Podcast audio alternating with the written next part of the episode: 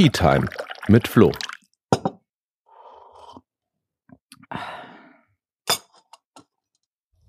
Hey, herzlich willkommen zu meiner Tea Time. Hier ist Florian oder Flo, wie es euch besser passt. Ich bin 25 Jahre alt und der jüngste Abgeordnete im Bayerischen Landtag, komme ursprünglich aus Kalt und bin 2014 zum Studium nach München gekommen.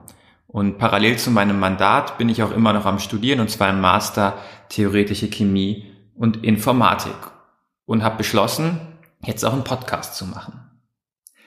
Aber warum gibt's jetzt einen Podcast und wieso heißt der Tea Time?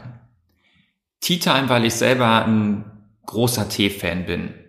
Normalerweise versuche ich jeden Tag Nachmittag so für 20 Minuten eine Teepause einzulegen, um mich ein bisschen zu entspannen und den Kopf frei zu bekommen. Denn für den Job als Abgeordneter ist eine Sache total wichtig, das ist Kreativität. Die brauche ich, wenn es darum geht, möglichst geschickt Anfragen zu formulieren, um Antworten von der Regierung zu bekommen oder mir Gedanken mache, wie wir Bayern voranbringen, wie ich möglichst gut Anträge schreiben kann. Und damit genug Zeit bleibt für die Kreativität und es nicht im Tagesgeschäft untergeht, mache ich jeden Tag meine kleine Tea Time. Und alle zwei Wochen will ich jetzt eine von meinen Teepausen dafür nutzen, für euch einen Podcast aufzunehmen. Und die Folgen werden deswegen auch immer ungefähr so lange dauern wie meine Teepausen, also so 15, maximal 20 Minuten. Das ist also top für alle, die selber gerne eine Teepause machen oder die sich den Podcast vielleicht auf dem Weg zur Uni oder zur Arbeit anhören wollen. Natürlich werde ich auch immer ein paar Worte zu dem Tee sagen, den ich gerade trinke. Heute ist es ein Earl Grey, das ist ein schwarzer Tee Schwarzer Tee heißt, die Teeblätter werden gepflückt, dann werden die Teeblätter gerollt, also man zerquetscht sie ein bisschen, der Zellsaft dringt aus den Blättern raus und sie werden fermentiert. Daher kommt dann die dunkle Farbe und am Ende getrocknet. Und beim Earl Grey kommt dann noch so ein bisschen Bergamott, also Zitrusaroma dazu, mit dem der Tee aromatisiert wird. Worum soll es jetzt gehen in dem Podcast? Vor allem darum, dass ich euch mein Fachgebiet, das die Europapolitik ein Stück näher bringen will. Und das heißt ähm, für mich, dass ich eben mehr machen will, als ich in der Pressemitteilung oder vielleicht in der Insta-Story rüberbringen kann. Ich will mir also wirklich Zeit nehmen, um ein Thema genauer zu beleuchten in dem Podcast. Ja, Im Landtag sitze ich auch im Ausschuss für Europaangelegenheiten, Bundesangelegenheiten und regionale Beziehungen. Und da hört man schon so ein bisschen, ähm, dass es auch um mehr gehen wird als nur um die Europapolitik selber, sondern auch vor allem darum, was Europapolitik auf Landesebene heißt und äh, was Europapolitik wirklich konkret ist. Wichtig ist mir dabei ein investigativer Ansatz. Wir sind ja gerade als Grüne in Bayern Oppositionsführung und das heißt, unsere Aufgabe ist es und meine Aufgabe ist es, die Regierung zu kontrollieren und genauer zu beleuchten, was die bayerische Staatsregierung eigentlich macht und zu zeigen, wie man es eigentlich besser machen kann. Und das heißt, dass ich mich intensiv äh, mit Anfragen beschäftige, um herauszukriegen, äh, wo die Regierung eigentlich wie vorgeht. Und ich könnte mir zum Beispiel mal eine Folge vorstellen, in der ich sehr genau auf die wirtschaftlichen Verflechtungen zwischen Bayern und Ungarn eingehe. Weil gerade aus europapolitischer Sicht liegt ja in Ungarn gerade so einiges im Argen, wenn ich da an Rechtsstaatlichkeit denke, an Freiheit der Medien und der Presse. Ähm, es soll aber auch darum gehen, dass Europapolitik konkret wird. Und ähm, da ist auch wieder die Landesebene total interessant, weil Europapolitik konkret heißt zum Beispiel grenzüberschreitend zusammenarbeiten mit unseren Nachbarstaaten, also Österreich, Tschechien oder die Schweiz im Bodenseeraum. Europapolitik konkret kann auch sowas sein wie Jugendaustausch, also wo wir als Land vor allem auch die Aufgabe haben, jungen Menschen eine europäische Erfahrung zu ermöglichen. Aber natürlich wird es auch manchmal aktuell werden im Podcast. Das heißt, wenn wir im Landtag gerade spannende Debatten haben, dann werde ich auch dazu meine Haltung äußern und euch so ein bisschen erklären, worum es geht. Und den ersten tiefen Einblick heute in der Einstiegsfolge will ich euch eigentlich darüber geben, wie ich selber ins Parlament gekommen bin und auch zu meinem Fachgebiet, der Europapolitik. Ich habe Politik so angefangen ähm, wie tatsächlich gar nicht so wenige Leute, nämlich in der Schülervertretung. Also so total klassisch als ähm, Klassensprecher und dann später in der Kreisschülervertretung. Da durfte ich also das erste Mal ein bisschen äh, politische Erfahrung sammeln äh, in Auseinandersetzungen äh, mit dem Kreistag, also dem Schulträger, die die vor allem für die Sachaufwand zuständig sind, also Zustand der Gebäude, technische Ausstattung der Schulen.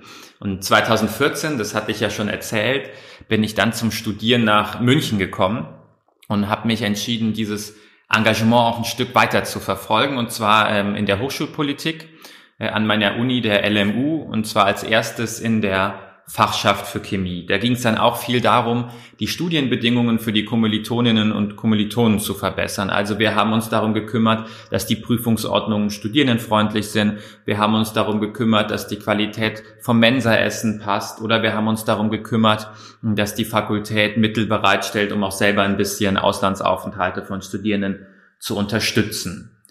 Ich habe da nicht nur in der Fakultät ähm, Studienvertretungsarbeit gemacht, sondern auch auf Hochschulebene und war dann ein Jahr Geschäftsführer der Studierendenvertretung und noch zwei Jahre im Senat und im Hochschulrat, also den universitären Gremien. Und immer stand im Fokus, äh, die Lebensbedingungen der Menschen in meinem Umfeld irgendwie zu verbessern. Und ich hatte dann eine Schlüsselerfahrung in meiner Zeit in der Studierendenvertretung und das war vor allem als Geschäftsführer, als es um die Verhandlungen zum Semesterticket ging. Und zwar die Beibehaltung des Tickets. Da war der erste Vertrag sozusagen ausgelaufen und es wurde verhandelt, dass das Semesterticket beibehalten wird. Und ich dachte, wir haben alle guten Argumente auf unserer Seite. Wir wollen junge Menschen bezahlbar, platzsparend und umweltfreundlich durch die Stadt transportieren. Und wir sprechen hier immerhin von über 100.000 Studierenden in München. Und trotzdem waren die Verhandlungen total schwierig. Und es war wirklich anstrengend und es hat viel Kraft gekostet und es hat viel Engagement gekostet von ganz, ganz vielen Leuten, damit das Ticket beibehalten werden konnte.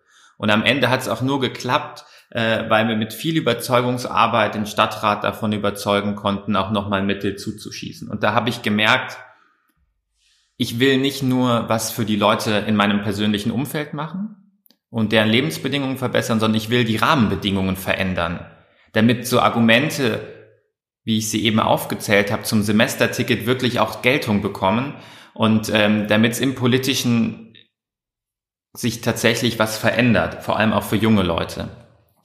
Und das hat mich dann ähm, in die, sag mal, richtige Politik getrieben äh, und äh, dann habe ich was gemacht, äh, was auch viele machen, die so eine Erfahrung machen, nämlich einfach mal geschaut, welche Parteien gibt es denn und wo finde ich mich wieder?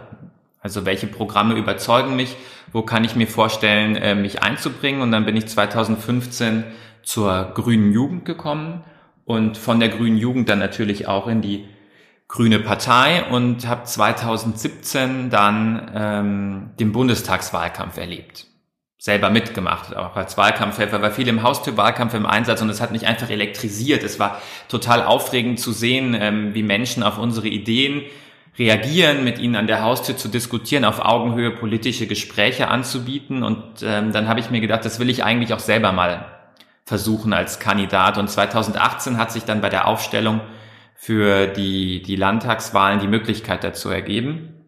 Ich habe dann ähm, kandidiert im Stimm Münchner Südwesten, Stimmkreis Hadern für die Grünen. Und äh, der Wahlkampf war eine total krasse Erfahrung. Ich sage immer, es war eine Lernkurve, die jeden Tag steiler geworden ist. Aber es war auch eine total schöne Erfahrung. Vielleicht mache ich darüber auch mal eine eigene Folge. Am Ende hat es dann geklappt und äh, ja, seit ähm, November 2018 sitze ich jetzt als jüngster Abgeordneter im Bayerischen Landtag. Warum mache ich jetzt eigentlich Europapolitik? Natürlich ist es so, dass in der Fraktion, und wir sind 38 Abgeordnete bei den Grünen, jeder eine Teilaufgabe übernimmt. Das ist ja das Schöne, wenn man so eine große Gruppe von Abgeordneten ist, kann man sich Arbeit gut aufteilen. Das passiert in erster Linie, indem wir in unterschiedlichen Ausschüssen im Landtag sitzen. Und ich sitze, wie gesagt, im Ausschuss für Europa, Bundesangelegenheiten und regionale Beziehungen.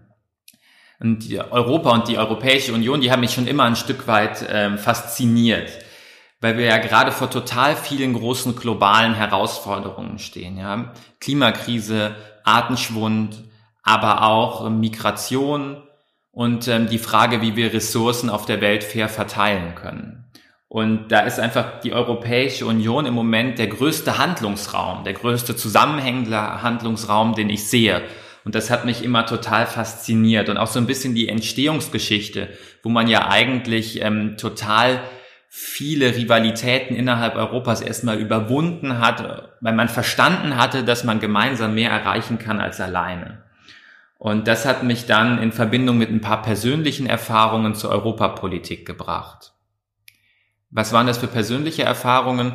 Ich durfte ähm, selber auch in meiner Zeit im, im Studium dann ähm, Auslandserfahrung sammeln in Europa. Ich war zum Beispiel zum Forschen in Schweden und da hat es mich auch total beeindruckt. Ähm, es war total spannend, in so einem international geprägten, europäisch geprägten Team zusammenzuarbeiten mit ganz vielen unterschiedlichen Sichtweisen und Erfahrungen. Das hat mich wirklich äh, begeistert. Und ähm, auch dann in der Hochschulpolitik ähm, hat sich das Ganze ein Stück weit fortgesetzt, weil ich neben dem Engagement in München dann auch zwei Jahre beim Deutschen Akademischen Austauschdienst als Studierendenvertreter war. Und da haben wir unter anderem äh, das Erasmus-Programm äh, für Deutschland verwaltet.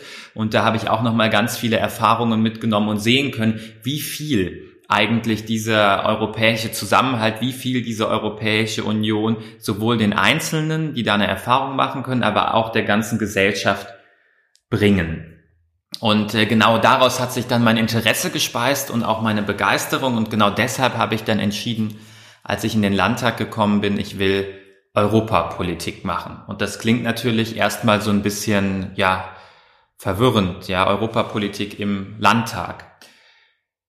Worüber will ich euch jetzt in den Podcasts dann noch mehr berichten? Ähm, natürlich, was los ist in Brüssel über Gesetzgebung und Co. Ja, sei es der EU-Haushalt, der gerade verhandelt wird, sei es die Agrarpolitik, die immer wieder diskutiert wird, ähm, sei es über Erasmus und andere Programme, die von der Europäischen Union finanziert werden, oder eben die großen globalen Herausforderungen, über die gerade gestritten wird. Da habe ich auch einen ganz guten Einblick, weil ich für den Landtag, und da haben wir auch schon den ersten Verbindungspunkt, ein Mandat im Ausschuss der Regionen der Europäischen Union wahrnehme. Was ist das jetzt? Der Ausschuss der Regionen ist sozusagen das Vertretungsorgan der, der Regionen, der Länder, der Provinzen, der, wie, wie auch immer man sie nennen will. Äh, das heißt, da sitzen ähm, Abgeordnete aus Regionalparlamenten, äh, da sitzen Präsidenten von Regionen, da sitzen Bürgermeisterinnen großer Städte, äh, teilweise sogar Stadträtinnen. Die kommen da zusammen, um einen lokalen Blick auf Europa beizutragen. Und das ist schon wichtig, weil von der ganzen Gesetzgebung, die auf der europäischen Ebene verabschiedet wird, werden am Ende 70 Prozent vor Ort umgesetzt. Ja, das, ähm, das ist manchmal spannend, manchmal sind es auch sehr trockene Sachen wie Vergabe oder Beihilferecht, aber wo es letztendlich darum geht, wie viel Handlungsspielraum hat die Kommune, wie viel Handlungsspielraum haben die Länder innerhalb ähm, dieser gemeinsamen Europäischen Union. Und äh, für meine Fraktion, die grüne Fraktion da im Ausschuss der Region wurde jetzt ganz neu gegründet, äh, sitze ich unter anderem im Breitbandkomitee oder auch in, im Gremium zur östlichen Partnerschaft auch gerade ein spannendes Thema, weil es ja viel um das Verhältnis zu Belarus und die Frage geht, wie man die aufstrebende Demokratiebewegung da unterstützen kann. Und neben diesem Blick auf das, was in Europa passiert, will ich eben aber auch Europa zum Anfassen bieten. Also ganz konkret das, was ich im Landtag dazu mache. Und da ist einfach die grenzüberschreitende Zusammenarbeit, ich hatte es ja schon erwähnt, mit der Schweiz, mit Österreich, mit Tschechien, total wichtig. Und Corona hat uns da ja auch nochmal was gezeigt. Viele Sachen, die wir als ganz selbstverständlich genommen haben, also zum Beispiel die Möglichkeit, grenzenlos zu reisen in Europa, die wurden plötzlich eingeschränkt. Und viele haben da, glaube ich, erst gemerkt, wie viel die Europäische Union uns gegeben hat und wie viel davon wir schon für selbstverständlich gehalten haben. Und das war auch was, was mich persönlich im letzten halben Jahr viel beschäftigt hat. Also ich habe mich da unter anderem ähm, für Ausnahmen eingesetzt für grenzüberschreitend lebende Paare und Familien, damit die sich wieder gegenseitig besuchen konnten, Erleichterungen für Pendlerinnen und Pendler, die jeden Tag zum Arbeiten über die Grenze fahren mussten. Und das Ganze will ich ohnehin in einem der nächsten Podcast-Folgen nochmal thematisieren. Ich sitze da auch für den Landtag in unterschiedlichen Konferenzen. Also wir treffen uns auch immer wieder mit Abgeordneten aus den Nachbarländern, äh, um zu beraten, wie wir da die Zusammenarbeit verbessern können. Aber Europapolitik im Landtag kann auch total aktuelle Krisen betreffen. Ein gutes Beispiel dafür ist die Situation der Geflüchteten auf Lesbos. Ihr habt ja sicherlich mitbekommen, das Lager Moria ist abgebrannt, jetzt wird unter fragwürdigen Bedingungen ein neues Lager errichtet auf einem ehemaligen Truppenübungsplatz. Eigentlich unvorstellbar, ja, parallel zur Errichtung des Lagers suchen Soldatinnen da noch äh, nach Minen und Überbleibseln äh, von, den, von den Übungen. Also eine ganz, ganz schwierige Situation. Und auch da hat letztlich Landes- und, und Kommunalpolitik was miteinander zu tun, denn äh, wenn wir ein Angebot machen, Landesaufnahmeprogramm zum Beispiel beschließen oder beantragen, dann signalisieren wir ja als Region, als Kommune der europäischen Gemeinschaft, hey, wir sind aufnahmebereit, wir wollen einen Beitrag zur Lösung dieses äh, Problems, dieser Herausforderung leisten. Das heißt, da haben wir ganz, ganz viele Schnittstellen, wo wir als Land direkt auf europäischer Ebene wirken können. Und das soll, wie gesagt, ähm, Thema meines Podcasts und der nächsten Folgen werden. Ich werde mir Mühe geben, die Themen wirklich ausgiebig und ja, mit Tiefgang zu beleuchten. Freue mich auch nach jeder Folge auf Feedback von euch. Hoffe, ihr habt Spaß dabei zuzuhören im Podcast. Hin und wieder werde ich natürlich auch mal äh, Gäste einladen, denn äh, wie es in Europa ist, man erreicht vieles einfacher gemeinsam als alleine und deswegen äh, ziehe ich mit unheimlich vielen Leuten, wenn es um Vereins ist, wenn es um demokratisches, wenn es um ökologisches Europa geht, an einem Strang, die ich natürlich gerne in die einzelnen Folgen einlade. freue mich auf das Feedback zur aktuellen Folge und äh, wir hören uns dann hoffentlich in zwei Wochen wieder.